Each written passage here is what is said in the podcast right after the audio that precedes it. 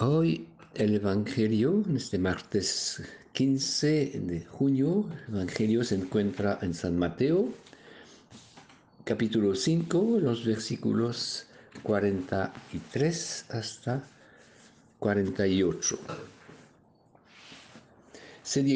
Jesús decía, se dijo a sí mismo, ama a tu prójimo y guarda rencor a tu enemigo. Pero yo les digo, amen a sus enemigos y recen por sus perseguidores. Así serán hijos de su Padre que está en los cielos. Él hace brillar el sol sobre malos y buenos y caer la lluvia sobre justos y pecadores. Porque si ustedes aman a los que los aman, ¿qué premio merecen? ¿No obran así también los pecadores? ¿Qué hay de nuevo si saludan a sus amigos? ¿No lo hacen también los que no conocen a Dios? Por lo tanto, sean perfectos como es perfecto su Padre que está en el cielo.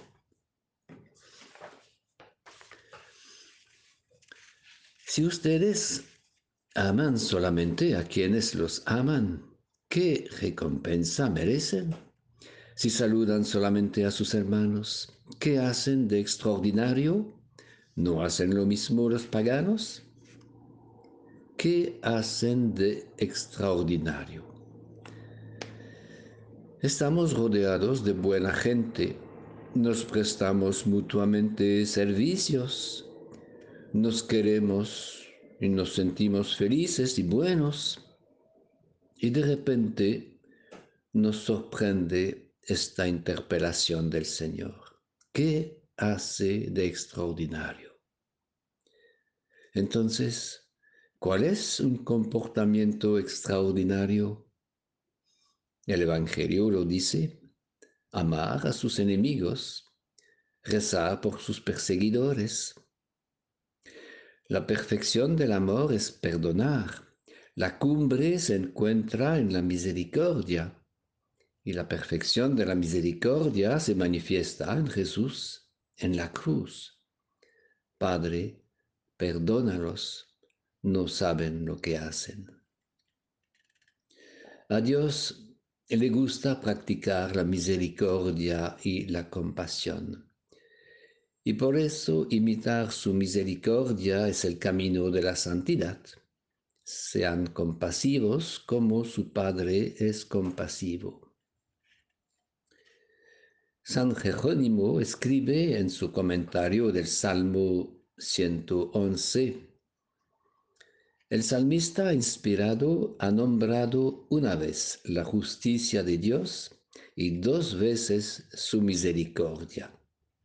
El hombre justo debe imitar al Señor, mostrarse dos veces más misericordioso que justo. Amar a sus enemigos. No hay que pensar necesariamente a, casos excepcionales. Nuestros primeros enemigos son los que constituyen un obstáculo en nuestro camino, en nuestros proyectos, los que nos critican, los que dicen de nosotros cosas falsas o simplemente son los con los cuales tenemos dificultad para soportarlos, qué sé yo. Hoy si nos encontramos con una de estas personas enemigas, entre comillas, quizás es la oportunidad de cumplir algo extraordinario. Estamos llamados a la santidad. Estamos, como dice San Pablo, llamados a desbordar en tesoros de generosidad estamos llamados a lo extraordinario.